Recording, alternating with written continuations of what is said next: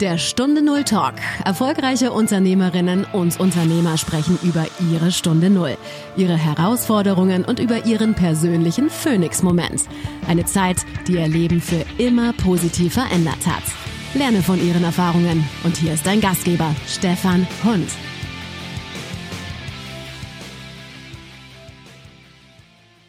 Ah, ist der Mike unterwegs? Ist das Konto voll?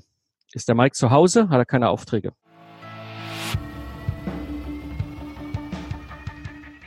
Mein Gesprächspartner ist heute Mike Pfingsten. Mike, ganz herzlich willkommen. Ja, hallo Stefan, schön, dass ich da sein darf. Ich kann mich noch gut erinnern, es sind jetzt fast genau zwei Jahre her. Da saß ich neben dir und du warst der Große, der da online äh, mit Podcast und ähnlichem unterwegs war. Und ich habe erstmal nur geguckt, wie geht das und war total begeistert. und heute dich in meiner Show zu haben, ganz herzlichen Dank. gerne doch, gerne doch. Nun, wir zwei kennen uns, ähm, aber die meisten unserer Zuhörer werden dich noch nicht kennen. Mhm. Meine Bitte ist, wenn du dich erstmal ganz kurz, so, vielleicht auch so ein bisschen mit dem Anschlag privat, äh, mhm. vorstellen könntest. Zwei, drei ja. Sätze. Ja. Also, wie gesagt, mein Name ist Mike Pfingsten. Ich bin mal ursprünglich Systemingenieur geworden. Äh, das habe ich mal studiert, habe äh, Autos äh, gebaut und habe dann in die Selbstständigkeit gewechselt als freiberuflicher Ingenieur, habe über zehn Jahre Projekte gerettet. Bin dann gewechselt zum Troubleshooter AD ähm, und habe angefangen, im Grunde heute vor ja, fast zehn Jahren mich damit zu beschäftigen, wie kann man eigentlich so ein Dienstleistungsunternehmen, Büro, Ingenieurbüro eigentlich irgendwie übers Internet organisieren. Ähm, vor allem mit dem Zeitziel, halt weniger zu arbeiten, weniger Reiseaufwand zu haben und mehr Lebensqualität. Ähm, und äh, ja, und das hat mich dann dahin gebracht, dass ich heute mein gesamtes Ingenieurbüro komplett digitalisiert, virtualisiert und auf Autopilot gestellt habe seit ein paar Jahren ähm, und mittlerweile dieses Wissen weitergebe. Das ist so ganz kurz. Was der muss ich genau haben wollen, äh, wenn ich dein Kunde werden möchte? Ähm, selbstständiger Unternehmensberater, Mitte 40, äh, mindestens fünf Jahre, ab Mitte 40 mindestens fünf Jahre schon Geschäft, mindestens sechsstellig Umsatz, äh, keine Lust mehr auf diesen ganzen Stress und diesen ganzen Wahnsinn, den man da manchmal so erlebt, wenn man selbstständig ist. Ähm, und irgendwie die Frage, wie kann ich das Ganze übers Internet äh, gestalten, dass ich ein, aus einem Offline Agentur, Beratungsboutique eben eine Online Beratungsboutique baue, die halt auch weitestgehend dann automatisierbar ist, sodass du halt mehr Zeit hast für Kinder, für Hobbys, für die Dinge, die einem sonst noch so Spaß machen im Leben. Das ist ja eine ganz, ganz große Verheißung. ich habe es getan, das ist das Verrückte daran. Ich habe mir, ich habe ja selber die Situation gehabt. Ich war ja so frustriert, weißt du, ich habe drei Kinder, ja, und ich habe äh, bei dem ersten, äh, das, die ist in 2007 in der Wirtschaftskrise geboren worden. Äh, die habe ich die ersten Jahre nicht aufwachsen sehen. Dann die zweite ist 2010 geboren worden. Da hatte ich einen massiven Umbruch und Verwerfung mit dem Geschäftspartner, die dann am Ende des Tages in einer unschönen Insolvenz äh, endete wo ich nur mit einem halben Fuß drin steckte. Äh, das heißt, die habe ich auch nicht wirklich die ersten Jahre gesehen und eigentlich jetzt erst als mein Youngster dann 2013 geboren worden ist, da habe ich gemerkt, was das für ein Riesenunterschied ist, als ich heute im Grunde nicht mehr wirklich viel arbeite, aber mein Umsatz mehr als vervierfacht habe und alles nur übers Internet. Das ist klasse. Ja, und das Verrückte daran ist, wenn du mir vor, ach, weiß nicht, sechs, sieben Jahren erzählt hättest, das, was ich hier heute tue und wie ich heute mein Leben lebe und meine, mein Business um meine persönlichen Bedürfnisse herum aufgebaut ist, dass, sie, dass das Geschäft mein Lebensentwurf unterstützt, ähm, dann hätte ich gesagt, boah, das geht nicht oder ah, geile Drogen, ne? also das hätte ich für unmöglich gehalten. Ähm, manchmal bin ich darüber noch überrascht, heute aber gerade, guck, wir haben uns verabredet äh, zum Interview und ich habe äh, zehn Minuten vorher noch bei mir zu Hause äh, am Küchentisch gesessen, eben schnell, äh, schnell, entspannt Mittag gegessen, mich aufgestanden, bin drei Minuten die Straße runtergegangen und wir sind hier zusammen und schnacken. Klasse. Ja, ja. Und das ist, das ist so das, was, was für mich dann irgendwann der Punkt war, wo ich sagte, ich, ich habe kein, also die, die Firma, die, ich bin leidenschaftlich gerne selbstständig und Unternehmer, aber die, ich muss mir eine Firma bauen, die meinen Lebensentwurf unterstützt. Ne? Ich sehe so viele Selbstständige, die sich da ein, ein, eigentlich gestartet haben mit dem Ziel Freiheit. Ja? Ich mach, bin frei, mein eigener Herr. Ja, und am Ende des Tages sind sie Sklave ihrer eigenen, ihres eigenen Geschäfts geworden. Ich war es ja auch. Ich kann das gut nachvollziehen und ich habe mich daraus gekämpft und das Internet bietet eine irre Chance. Was hätte ich früher haben wollen, um dein Kunde zu werden? Frü du meinst jetzt früher im Sinne was von. Früher, was bringst du einfach auch mit? Was hast du, äh, du warst ja früher in den äh, Unternehmen, du sagtest ja Troubleshooter, äh, wenn ich jetzt Ach so, früher. Hab, warst früher. du ja auch der, im Bereich der Autoindustrie. Mhm. Was hast du früher gemacht? Also ich, ähm, wie gesagt, ich wollte schon immer selbstständig sein. Das war eigentlich seit meiner Lehre. Äh, ich bin Kind des Ruhrpots, bin zwischen Kohle und Stahl groß geworden. Äh, ich habe nach der 10. Klasse Realschule keinen Bock mehr gehabt auf Schule, also hat meine Mutter noch als letzte Amtshandlung äh, gesehen, mich in eine Lehre zu stecken. Ich habe damals etwas gelernt, weil man heute sagen würde, technischer Fachinformatiker, irgendwie so in diese Richtung. Äh, und hab, das war ein kleines Ingenieurbüro und na, damals bis 16, 18 Jahren hast du andere Dinge im Kopf und äh, heute rückblickend weiß ich, dass die zweimal pleite gegangen sind äh, während meiner Lehrzeit. Und das hat mich angespornt, mich selbstständig zu machen. Also da kam schon quasi der Urgedanke her, ich will eigentlich, das kann ich auch, das kann ich besser. Und habe dann nach dem Studium als Systemingenieur, also habe das Abi nachgeholt, habe dann studiert, habe dann ähm, äh, erstmal in der Industrie gearbeitet und mich dann 2005 selbstständig gemacht als freiberuflicher Ingenieur. Und da war ich im Grunde sowas wie eine Art Feuerwehrmann im Projektmanagement für große, mehrere Millionen Euro Projekte, ähm, die sie in die, in die Wand gefahren haben die ich dann wieder aufs Gleis gestellt habe. Das war mein Business hm. früher. Liebe Hörerinnen und Hörer, dieses Interview mit Mike Pfingsten möchte ich verbinden mit einem besonderen Angebot für Sie und dich. Mike war unter anderem im letzten Jahr Teilnehmer meiner Schweigeseminare, bei denen es wichtig ist, dass Unternehmer und Führungskräfte für einen begrenzten Zeitraum einfach mal von Tempo 200 auf Null herunterkommen können, gut begleitet werden und schauen, was liegt in diesem Moment für Sie an.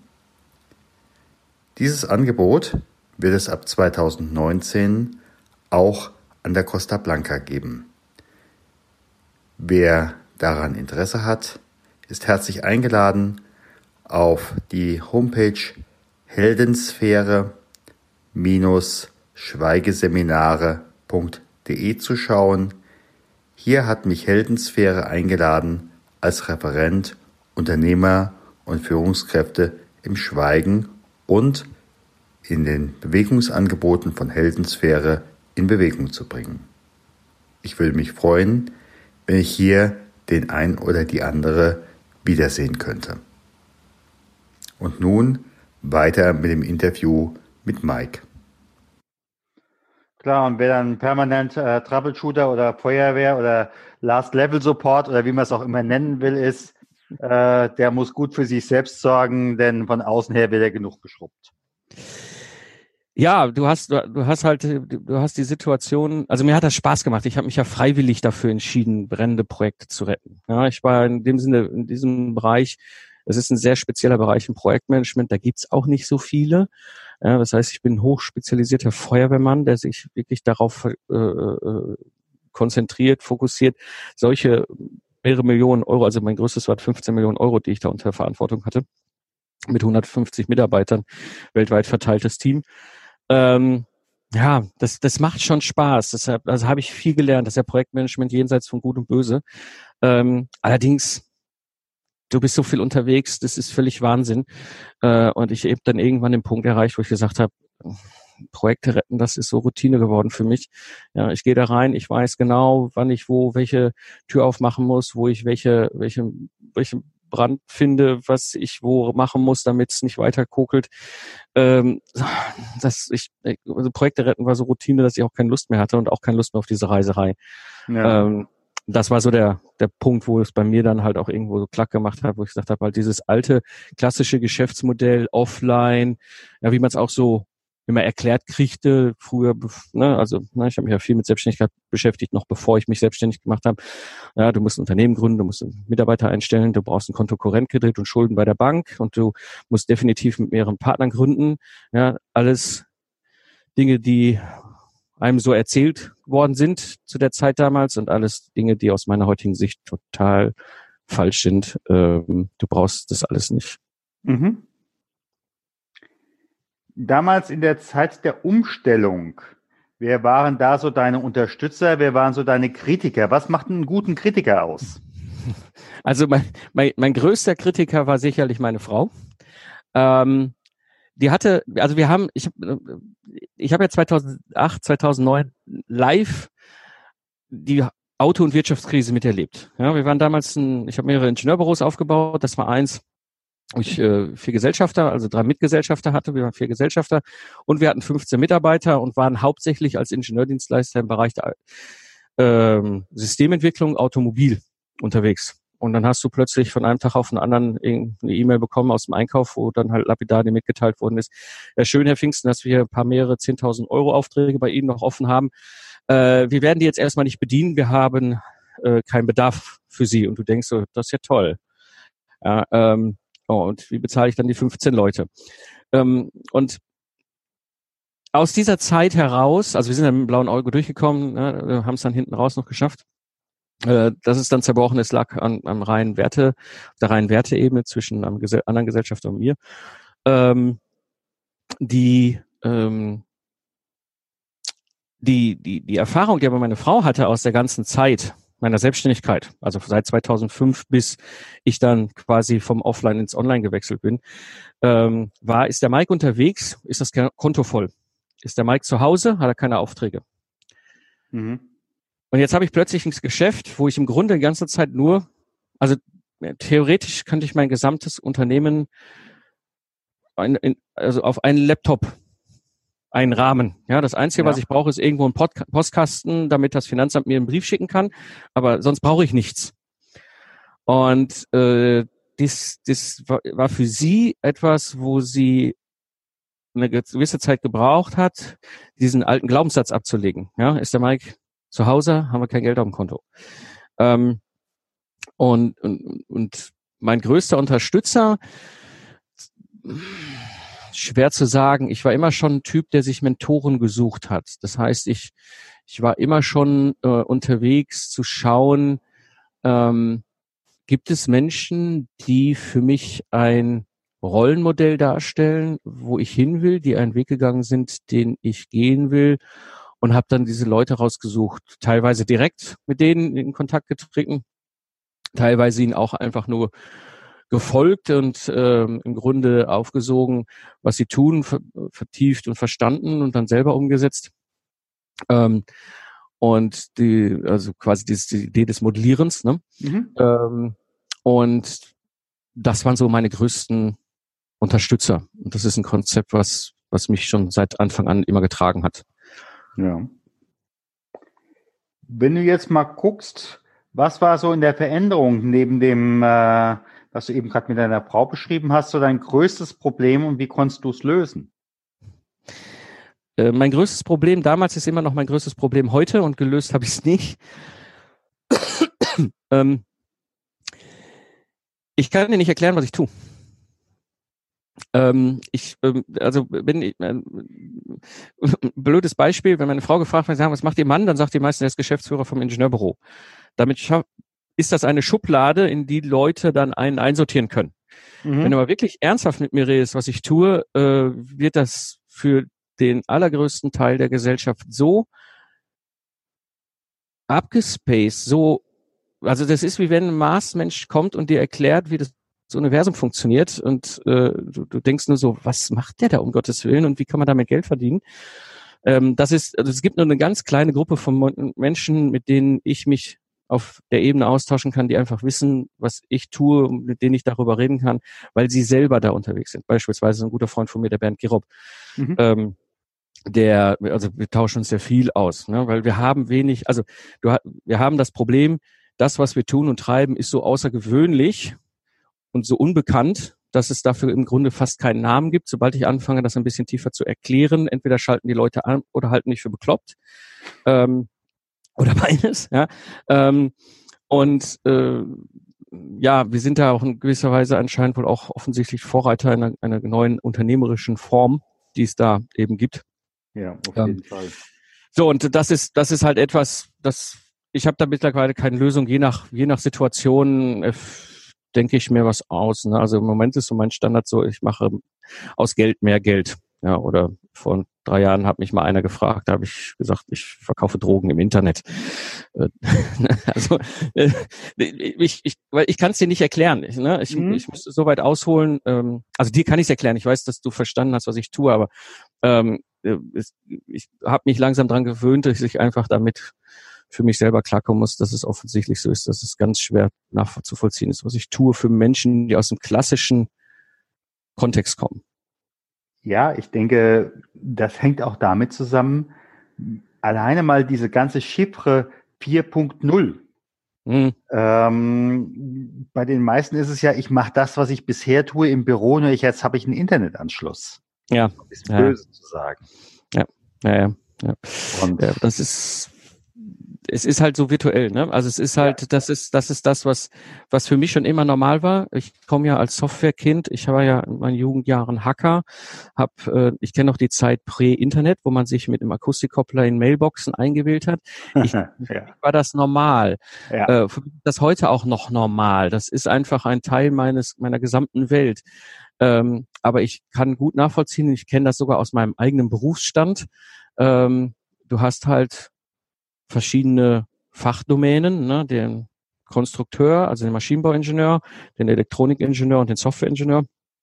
Und ich weiß, wie, wie, wie, wie, wie, wie schwierig das unter Umständen ist. Aus, ich weiß das aus der praktischen Erfahrung, auch damals auch aus dem Troubleshooting, für einen Maschinenbauingenieur nachzuvollziehen und sich reindenken zu können, was ein Softwareingenieur tut und treibt, weil das komplett virtuell ist. Du hast ja das große, das ist ja das, das ist ja vielleicht auch der, der Schlüsselpunkt.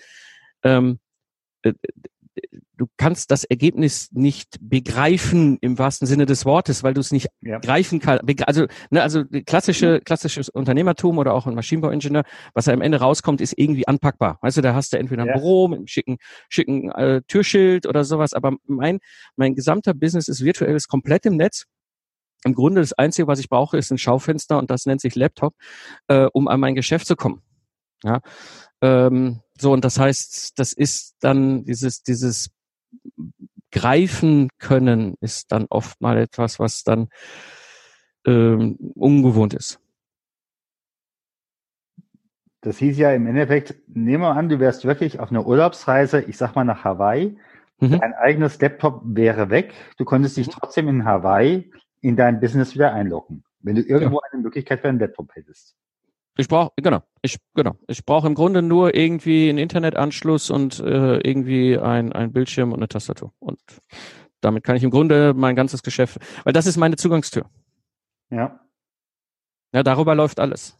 Und ähm, dass ich mittlerweile bei mir hier dann wieder ein Büro habe in einer ehemaligen Polizeistation mit schusssicheren Fenstern, ist einfach der Tatsache gegeben, dass ich einen fünfjährigen Sohn habe, ja, der einfach auch mal so das ganze Computerzeug und äh, wenn ich Videos drehe, heute das ganze Video-Equipment halt auch mal für coolen Star Wars-Waffen hält. Ne? Und dann sieht so ein YouTube-Studio dann halt auch anders aus, wenn der Junge da einmal durch ist.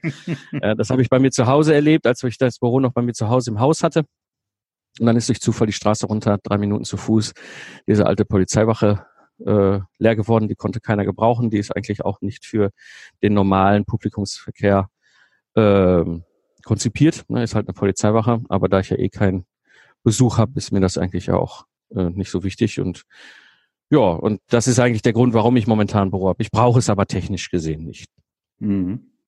Also ähm, bist du fast schon wieder zu den Anfängen zurückgekehrt im, im Sinne einer Bettkantenfirma.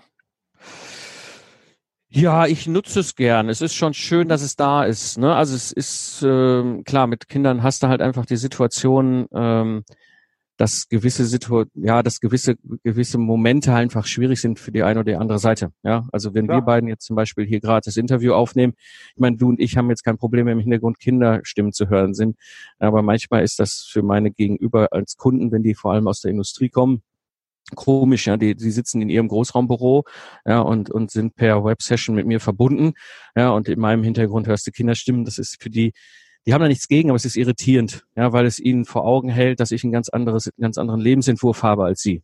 Ja, klar. Ähm, und äh, das habe ich halt im Moment nicht an. Das, das heißt, die, die, die wechselseitige ähm, Beeinflussung oder Zurückhaltung, die wir auf beiden Seiten dann üben mussten in gewissen Kontexten, ist, wenn du eine Familie hast, einfach entspannter, wenn dein Online-Business eben wo dann äh, Geschäftsräumlichkeiten hat, die aber nicht zwingend Klar. braucht. Es ist einfach eher ein Rückzugsraum.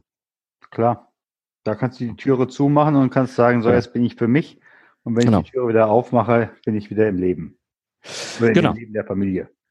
Ja, wobei jetzt diese, ne, diese drei Minuten Abstand zu Fuß genau die richtige Distanz ist. Mhm. Ich bin mal eben schnell zu Hause, ja, ähm, oder mal eben schnell im Büro.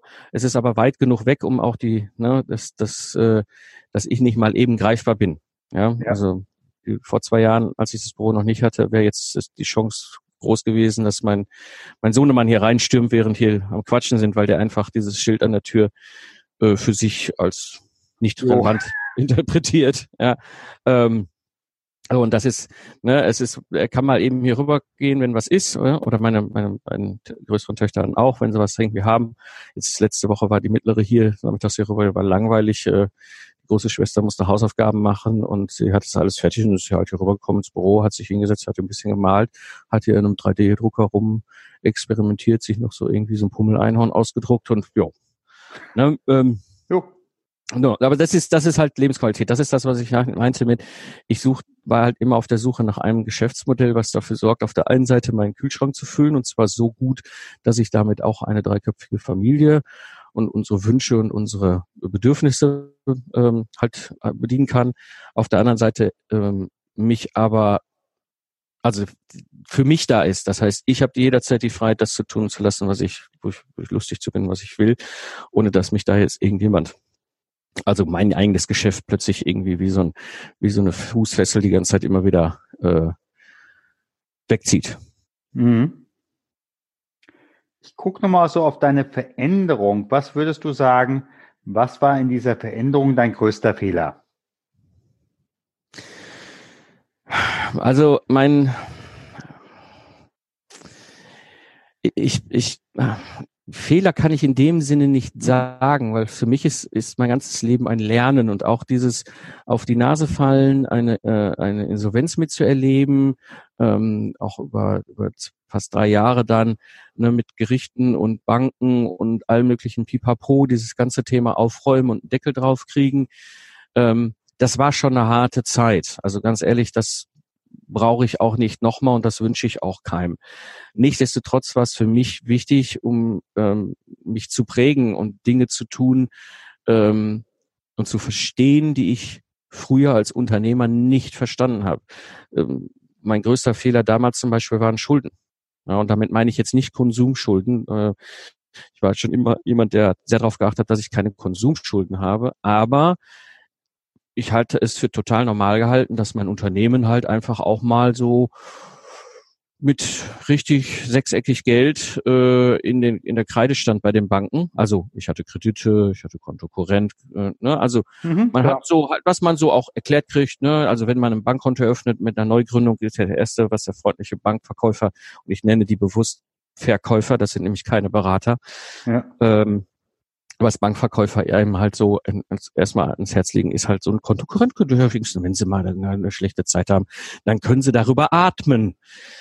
Nee, das sind Schulden. Und Schulden ist, Schulden ist etwas, was ganz, ganz fies nach hinten losgehen kann. Das habe ich habe einen eigenen Leib erlebt, deswegen war vielleicht in dem Sinne mein, naja, mein, mein, mein größte Niederlage, mein Fehler jetzt nicht, aber das ist etwas, das musste ich lernen. Und heute bin ich schuldenfrei ähm, in aller Hinsicht. Auch mein Geschäft läuft komplett Cashflow positiv. Ich habe keinerlei Verpflichtung gegenüber niemanden und das macht frei. Ja, du hast du hast eine, eine, ein, ein Freiheitsgrad. Ähm, mir kann keiner reinreden. Mein, meine meine ähm, Unternehmensbankverkäuferin, die für mich zuständig ist, äh, die hat es auch aufgegeben, mit mir zu telefonieren, weil sie mir nichts verkaufen kann. Ähm, ich, ja, das ist äh, das ist ein Grad der Freiheit, die für mich wichtig war. Ich glaube, dieser Anführungsstrichen Fehler oder dieser Lernpfad, den ich damals eingeschlagen habe, dass ich halt das gemacht habe, was halt wahrscheinlich alle oder viele Unternehmer machen. Ne? Man verschuldet sich unternehmerisch. Das habe ich eben nicht mehr getan und werde ich auch nicht mehr tun. Ein anderer Fehler, den ich auch gemacht habe, ähm, den ich nicht noch mal machen muss, ist halt mit anderen Gesellschaftern zusammen eine Firma gründen. Ähm, mhm. Es gibt Leute, die, die, die sind dafür geboren, sowas zu tun. Ich habe für mich erlebt, dass ich besser unterwegs bin, wenn ich alleine bin. Ja. In meinen sonstigen Interviews, aber die brauche ich gar nicht zu holen, diese Frage, habe ich eine Fee, die gibt dir die Möglichkeit, heute Abend, die kommt zu dir und sagt, Mike, wenn du möchtest, setze ich dich an den letzten guten Punkt deines alten Lebens zurück. Und wenn du Ja sagst, wachst du morgen dort auf, ohne das Wissen von heute. Aber ich glaube, diese Fee, die würdest du wieder wegschicken, oder? Ja. Ja, das, ja.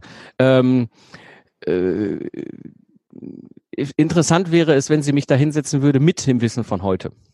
Ja. Ähm, weil ich mit dem Wissen von heute, wenn ich jetzt nochmal in 2005 wäre, von Anfang an vieles natürlich anders gemacht hätte. Ne? Also wenn du jetzt sagen würdest, äh, hier hast du 1000 Euro und einen Laptop und äh, 2005, alles ist sonst ist weg. Du hast nichts mehr, gar nichts mehr, keine E-Mail-Liste, keine Online-Präsenz, es gibt kein, kein Podcast, es gibt kein, keine Online-Bibliothek, du hast nichts von dem, du hast keine Communities, du hast, also ich habe ja zwei Podcasts und zwei Communities, die ich bediene. Ich habe gar nichts mehr. Kein Mensch kennt dich. Hier sind 1000 Euro und hier ist ein Laptop. Ich wüsste, was ich heute machen müsste, um dann wahrscheinlich innerhalb von ein, zwei Jahren wieder auf gut sechsstelligen Umsatz zu kommen mit einem Online-Business und ein mhm. Dienstleistungsbusiness. Ne? Ich verkaufe im Grunde, also es ist ein reines Dienstleistungsgeschäft. Man nennt das Ganze Productized Service oder Productized Consulting in, in Fachkreisen.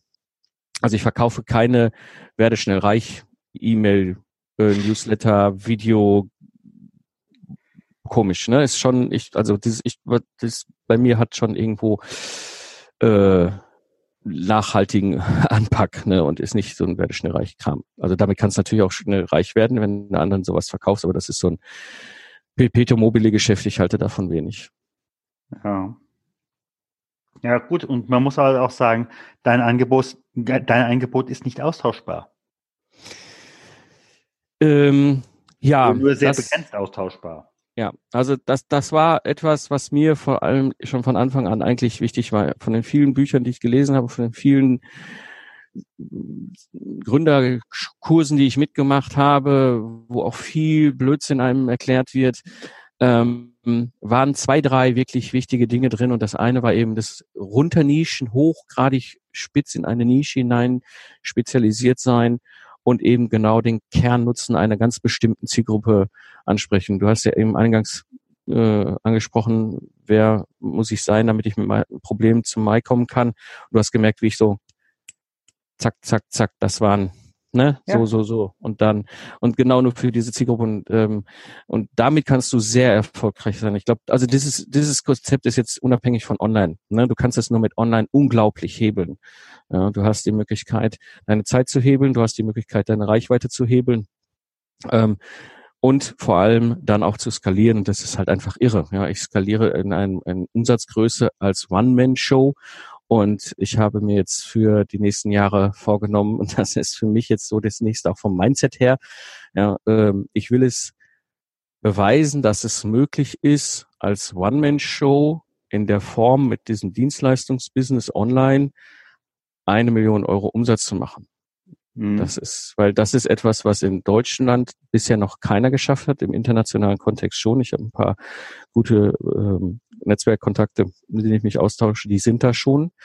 Ähm, ich halte das durchaus für möglich, ich halte das für machbar und ich will einfach wissen, ob es geht. Ja, und das ist jetzt so mein nächstes Ziel. Ähm, One Million Dollar äh, Solo-Show, ob das wirklich möglich ist. Mike Unicorn, ja. ja, ich meine, ich, ich bin jetzt auf dem Sprung auf die 500.000, deswegen ich habe das jetzt nicht für total unrealistisch. Ja. Und, An äh, der Stelle aber noch mal ganz kurz für diejenigen, die sich in diesem ganzen Wording nicht so ganz auskennen. Ähm, was heißt an dieser Stelle jetzt nochmal skalieren? Also, ähm, skalieren ist, dass du die Möglichkeit hast, mit ähm, zum Beispiel Komponenten ähm, eben mehr Umsatz zu machen und größer zu werden. Also das heißt, dass du ein bestehendes, bestehendes Konzept, also in meinem Fall jetzt ein, ein, ein Product heißt Consulting, was ich habe, ja, was ich über die Möglichkeiten des Internets eben mehr Kunden bedienen kann, mhm. ohne dass ich zwingend auf meiner Seite jetzt noch Mitarbeiter einstellen muss oder noch mehr Zeit für mich drauf geht, sondern die Art und Weise, wie ich es dann baue, ist eben halt dann möglich. Das heißt, ich kann zum Beispiel schauen, wie dieser ganze Prozess digitalisiert also er ist digitalisiert, aber wie ich den noch effektiver hinkriege, wie ich die, äh, zum Beispiel auch ähm, sogenannte VAs einbinde. In meinem Kontext sind es meistens hochgradig spezialisierte freiberufliche Fachexperten.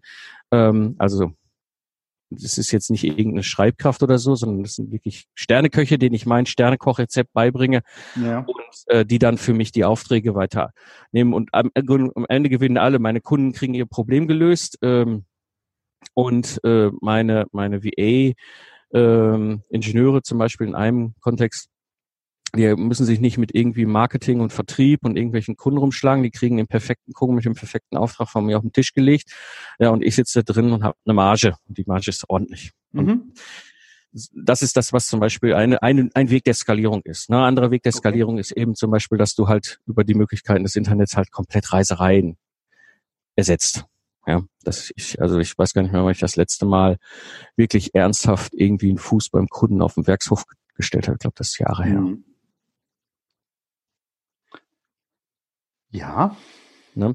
Und das ist, und das ist das Schöne daran an dem Skalieren. Also ich habe jetzt zum Beispiel ähm, in meinem Ingenieurbüro noch. Also ich habe zwei Unternehmen, die ich gerade führe. Das eine ist mein Ingenieurbüro, was ich halt komplett digitalisiert, virtualisiert und automatisiert habe.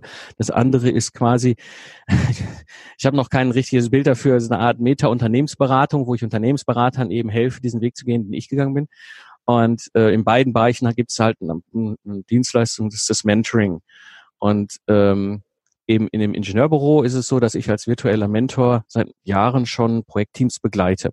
Mhm. Ich habe jetzt gerade einen Auftrag erhalten, ähm, wo ich als Mentor ein äh, Team begleite für ein Jahr als virtueller Mentor, wo wir einmal die Woche einen Call haben. Ähm, das Team sitzt in Singapur. Mhm. Äh, wir haben uns vorher nicht gesehen. Wir haben uns bei der bei dem bei dem ganzen, äh, ich sag mal, Akquisephase nicht persönlich gesehen. Wir werden uns die ganze Zeit des Mentorings nicht persönlich sehen.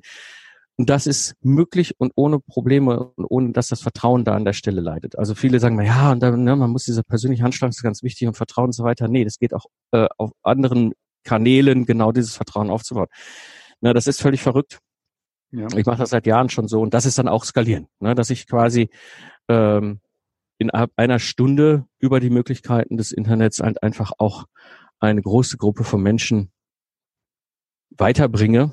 Ähm, in dem Fall jetzt da halt ein Team, in dem anderen Fall mache ich das mit meinen mit Menti-Gruppen. Also ich stelle mir immer mehrmals im Jahr halt äh, Gruppen aus freiberuflichen oder selbstständigen Unternehmensberatern zusammen, ne, die Bock haben, diesen Weg zu gehen, ich dann auch als Mentor begleite. Und ähm, das ist halt skalieren. Ne? Du kannst halt viel, viel tun. Früher wäre ich halt durch die Weltgeschichte reist. Ne? Wenn ich ein Team in Singapur begleitet hätte als Mentor, dann hätte das bedeutet, ähm, ich hätte dahin fliegen müssen. Mhm. Ja, für eine Stunde Mentoring-Call einmal um die Weltkugel. Das ist ja irgendwie ein bisschen dämlich. Und heute mache ich das mit dem Internetanschluss. Klar. Das ist Wahnsinn, was da eigentlich mittlerweile möglich ist. Ja, ja. Und es ist möglich. Ne? Also ich, ich, ja. ich, ich wie gesagt, ich bin an, dem, an einem Punkt, es ist schwer zu erklären, was ich tue und was ich treibe. Und ich höre auch immer wieder so, nee, das geht nicht und ich muss ja wenigstens persönlich beim Kunden sein und so weiter. Ich nicke dann immer wohlwollend und denke mir dann meinen Teil, weil ich habe ein Geschäft, wo es eben angeblich ja nicht geht. Ja. genau.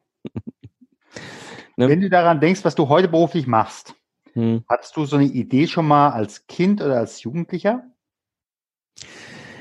Ich wusste, was ich nicht machen wollte. Vielleicht bringt, ist das Pferd so rum aufgezäumt, äh, einfacher für mich zu beantworten. Ich bin halt, wie gesagt, äh, Kind des Ruhrpots ursprünglich, lebe jetzt im Kölner Raum. Ähm, und äh, ich habe im ja, wenn du, wenn du in den 80er Jahren zwischen Kohle und Stahl groß wirst, auch wenn meine Eltern nicht in, in der Industrie tätig waren, mein Vater war im Außenhandel, meine Mutter war halt Mutter, ja, wie das so klassische alte Rollenmodell in Familien ja. damals war. Ähm, aber es, es gab schon immer diese Stempeluhr. Ja, mhm. ich habe sie, ich habe sie in der Schule kennengelernt, ja, wo ich, wo ich äh, äh, auch Langeweile hatte. Ne? Also ich da, die haben mir nicht das beigebracht, was mich wirklich interessierte. Ähm, und ich habe sie in der Lehre ganz hart ne, äh, äh, kennengelernt, diese Stempeluhr. Ähm, und ich habe etwas ähm, festgestellt, dass ich nicht anstellbar bin. Oder wie man im Amerikanischen sagt, unemployable. Mhm. Ähm, das heißt, ich bin nicht kompatibel zu einem Angestellten Job. Ähm, und da, daher wusste ich eigentlich schon seit ganz jungen Jahren, ich muss mir irgendwie einen Weg finden, wie ich ähm, ein Leben, einen Lebensentwurf quasi bauen kann, der da besser passt. Da ich jetzt aber weniger aus der künstlerischen, sondern eher so aus der technischen Ecke kommt, ähm, habe ich halt da so meinen Weg gesucht. Und äh, ähm, das war für mich im Grunde ein ganz wesentlicher Teil, was ich eben nicht will. Ja, ich, oder um es umzudrehen, wie ist der Wert Freiheit extrem hoch. Ja, also finanzielle Freiheit, räumliche Freiheit, zeitliche Freiheit. Hm. Dann komme ich natürlich auf meine fast vorletzte Frage. Welches Buch würdest du äh, gerne Menschen empfehlen, die einfach auch in einer Veränderungssituation sind, möglicherweise sogar auch vor dieser Freiheit träumen? Also ich habe im Grunde mehrere Bücher, die ich sehr empfehlen kann. Ich, ich lese extrem viel. Ähm, und äh, ein, ein Buch, was, was ich wirklich sehr empfehlen kann, ist Rich Dad Poor Dad von äh, Robert T. Äh, Kiyosaki. Ähm, das lässt sich das erste Mal erkennen, wie eigentlich wirklich Wirtschaft funktioniert, ja, und was uns äh, eben nicht beigebracht wird. Ähm, äh, dann das zweite Buch, was ich sehr empfehlen kann, ist Rework von Jason Fried und David Hansen. Ähm, da geht es, also das ist eine schöne Erklärung, wie du ein Online-Business bauen kannst, sehr erfolgreich. Ähm, und vor allem, was man eben alles nicht machen darf, wenn man online unterwegs ist. Also viele der klassischen Offline-Geschäftsmodelle oder geglaubt äh, oder, oder ne, angeblicher aber sowas von über zehn Jahre, Jahrzehnten fest betonierten Glaubenssätze funktionieren einfach im Internet nicht. Das funktioniert anders. Und das dritte Buch, was ich sehr empfehlen kann, ist das Buch Invested. Ich habe mich schon immer ähm, sehr für das Thema Geldanlegen interessiert, auch schon in jungen Jahren. Und äh, ich bin jetzt an dem Punkt seit ein paar Jahren, dass ich eben drüber nachdenke, äh, wie ich mein Geld selber verwalte und meine eigene Verantwortung übernehme und nicht irgendwelchen äh, Leuten in die Hand gebe, die äh, mit dem Geld vieles anstellen, aber nichts Sinnvolles. Ähm, und das Buch Invested von Danielle Town und Phil Town äh, kann ich sehr empfehlen. Auch selbst wenn es jetzt nicht so ist, dass euch das Finan also das Investieren oder das Geldanlegen so interessiert. Diese Art, ähm, Geld anzulegen, basiert im Grunde auf einem sehr unternehmerischen Denkansatz und hat mir nochmal einige äh, Dinge vertieft, die für mich klar waren, um ein unter erfolgreiches Unternehmen aufzubauen. Ähm, von daher, die drei Bücher kann ich sehr empfehlen. Die werde ich gerne unten drunter nennen und nachher verlinken. Bevor wir nun in die, in die Schlussrunde gehen, gibt es einen Leitsatz oder eine Lebensweisheit, die du uns schenken könntest? Also für mich ist eine Sache äh, ganz wichtig. Ähm, wenn ich irgendwann mal von dieser Welt gehe, will ich sagen, ich habe mein Leben gelebt und nicht irgendwie, so wie ich aus der Generation unserer Eltern kenne, dann da, na, denken so, ja, ähm, dass ich hätte noch ganz viel machen müssen, aber jetzt ist leider vorbei. Und das bringt mich im Grunde an einen Punkt, äh, den wir alle haben. Wenn wir geboren werden, wird uns allen ein Schatzkästchen geschenkt. Dieses Schatzkästchen ist Zeit und wir, wir haben als Mensch eine einzige Währung, nämlich diese Zeit und das ist etwas, was wir tauschen können. Ähm, wir wissen nicht, wie viel in diesem Schatzkästchen ist. Ne? Also ich kann mhm. dir jetzt heute sagen, bei mir waren es eben bisher Stand heute Dezember 2018 44 Jahre Zeit, die ich tauschen kann. Ich weiß nicht, wie viel da noch drin ist, aber mein, mein Anspruch ist eben, dass ich eine extrem hohe Zeittauschqualität habe. Und was das dann bedeutet, muss dann auch jeder für sich selber äh, finden. Für mich ist es eben halt äh, dieses Thema, dass ich Dinge tun kann, die mir wichtig sind, dass ich Zeit habe für die Familie, dass ich Zeit habe für meine Interessen, ja, dass ich Zeit habe. Ich bin sehr im positiven Sinne neugierig, entdeckere, Entdecker, äh, dass ich Zeit habe, sowas zu tun, dass ich mich in neue Dinge reinfuchsen kann. Ähm, ja, das ist halt Zeittauschqualität, äh, die mir sehr wichtig ist, wo ich sehr viel darauf achte, was ich sehr empfehlen kann, ähm, dass jeder für sich selber da mal vielleicht auch so einen Anpack dran macht und sagt, okay, was ist mir da wichtig?